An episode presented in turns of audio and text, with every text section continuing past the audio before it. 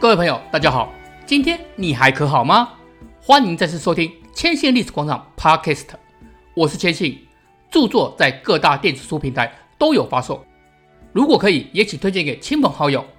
让我们赶紧进入今天的主题吧。节目播出是六月十九号，姑且不论今年东京奥运是否能够顺利开成，千信比较注意是睽违很久又成为奥运正式项目的棒球。大联盟有日本怪物大谷翔平复活，投打都屡屡打破过去的印象。台湾的吴念庭今年突破过去几年的低潮，成为西武队甚至全日本职棒得点圈威胁最大的选手。即使被视为老派运动的现在，还是有独特魅力。但是大家知道历史上这一天和棒球有什么关系吗？其实，在棒球发明前，1774年在英国某本书中就有出现 “baseball” 的文字。很多文献都说，南北战争时期，北方军的陆军少将阿布纳·道布尔迪在1839年于纽约的古柏镇，在上历史课的时候，为了避免打瞌睡，在课本空白处画下扇形球场的雏形。这就是现在美国棒球名人堂之所以在那里的原因。不过，这段看似没有争议的历史才是最有争议的，因为除了他本人从未正面承认之外，还有许多证据证明这个说法根本就是错误的。也就是说，为什么看似许多正确的历史却是错误？因为打从根源就错误了，不管怎么修正都是无用的。稍微熟知棒球规则的朋友应该知道，垒间的距离都是相等的九十尺，但其实一开始可没有这样哦，甚至标示一垒、二垒、三垒都是木桩，别说滑垒了，一不小心还会受伤的。但是最初的规则制定，却是基于势头的心态下出现的，这又是怎么一回事呢？在美国开始风行棒球的时候，正球、绕圈球和老猫球等不同名字本来是小孩的运动，后来这些游戏改变形式后，受到追求清新美国运动的绅士喜爱。在麻州风行的时候，向来互看不顺眼、有相当高敌对意识的纽约人就不爽了，一个名为亚历山大·卡特莱特的人就跳出来了。这点其实也不意外，他除了是这项运动的爱好者之外，在纽约东区尼克巴克第十二消防队担任义消时，经常跟消防队友一起打正球，甚至1845年时，他找到艾利西安球场代替逝去消失的正球场地。由于一年场租费要七十五美元，对于当时的一般人都不是小钱，于是就组成了尼克巴克俱乐部来收取会费支付。至于前面所说的棒球规则，就是他为了抢先麻州于1845年9月23日出版的最早的书面棒球规则。这个日后被称为纽约球赛或是尼克巴克规则的版本，共有二十条规则，奠定了现代棒球几项重要的基础。其中最重要的就是用棒球取代正球作为正式名称，内野以钻石形造型，四个垒包定下之后，甚至场上九个守备员。还有像界外球、三振、不止三振、三人出局、三人出局为一个半局等，这些我们熟知的现代棒球规则，就是卡特莱特的规则延续的。这些可都是在古柏镇明白记载的。不过，这个规则也不是他一个人的功劳，而是与纽约尼克巴克的队友将这些口述规则整合起来，让这项运动变成为成人也注意的运动。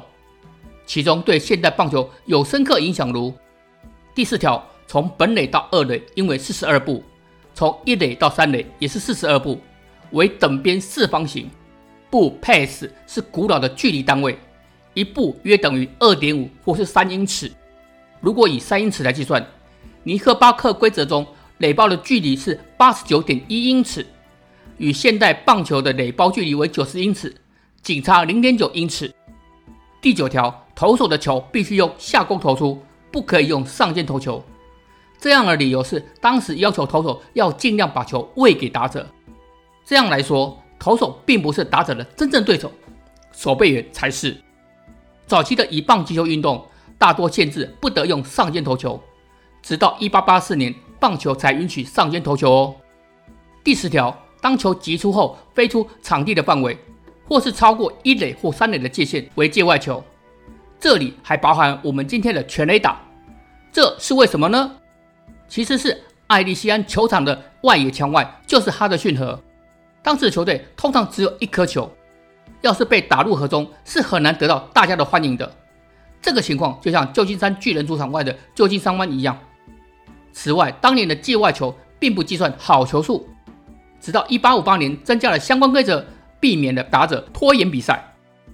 第十一条，累积三球挥棒落空，最后一球捕手有接到时，打者三振出局。如果捕手没有接到最后一球，比赛进行中，打者可以跑向一垒。当时三振出局是打者必须挥空三次，这是因为那时候没有好球坏球的分别，也没有四坏球保送。今天的好球带打者不挥即算好球，这是一八五八年才出现的规则，而坏球更是迟至一八六三年才出现的，不过是规定三个坏球获得保送。甚至曾经规定九坏球才获得保送，一八八六年才固定为四坏球保送。但是不死三振是棒球最古老的规则之一。第十二条，当球被击中或擦棒，只要在废信中被接到，或是第一个弹跳后接到，就判打者接杀出局。这里的接杀包括落地一个弹跳后接到也算打者出局。不过这条规则打从开始就不被守备功夫出色的选手所喜爱。其实这也很好理解，这样他们与平凡选手的差别就不大了。飞行中的球被接到才算是接杀，是一八六五年之后的规则。飞行中的球被接到才算接杀，是一八六五年之后的规则。第十四条，跑者在上垒前企图干扰守备员接球或捡球而出局，这就是现在棒球规则中的妨碍守备，基本上是没有变动的。第十五与第十六条的三人出局为一局。选手必须按照顺序打击。想必熟悉棒球规则的朋友，自然不需要多所赘述了。总之，今天不管是业余或职业，MLB、NPB 或是台湾职棒，基本的棒球规则雏形，都是一百七十五年前在美国新泽西州霍伯肯举行的第一场以这些规则举行的棒球比赛。今天因为疫情，不能随性的到球场看球，但是透过电视也能够感受到独特的魅力。或许美国观赏人口年龄逐渐上升，与年轻群众流失。不过这项运动的支持者还是不少，你也是其中之一吗？如果你喜欢千信斗提供内容，欢迎来到千信的历史广场 kshin 点 co 来看看，也许这边会有你有兴趣的历史。我们下次见，拜拜。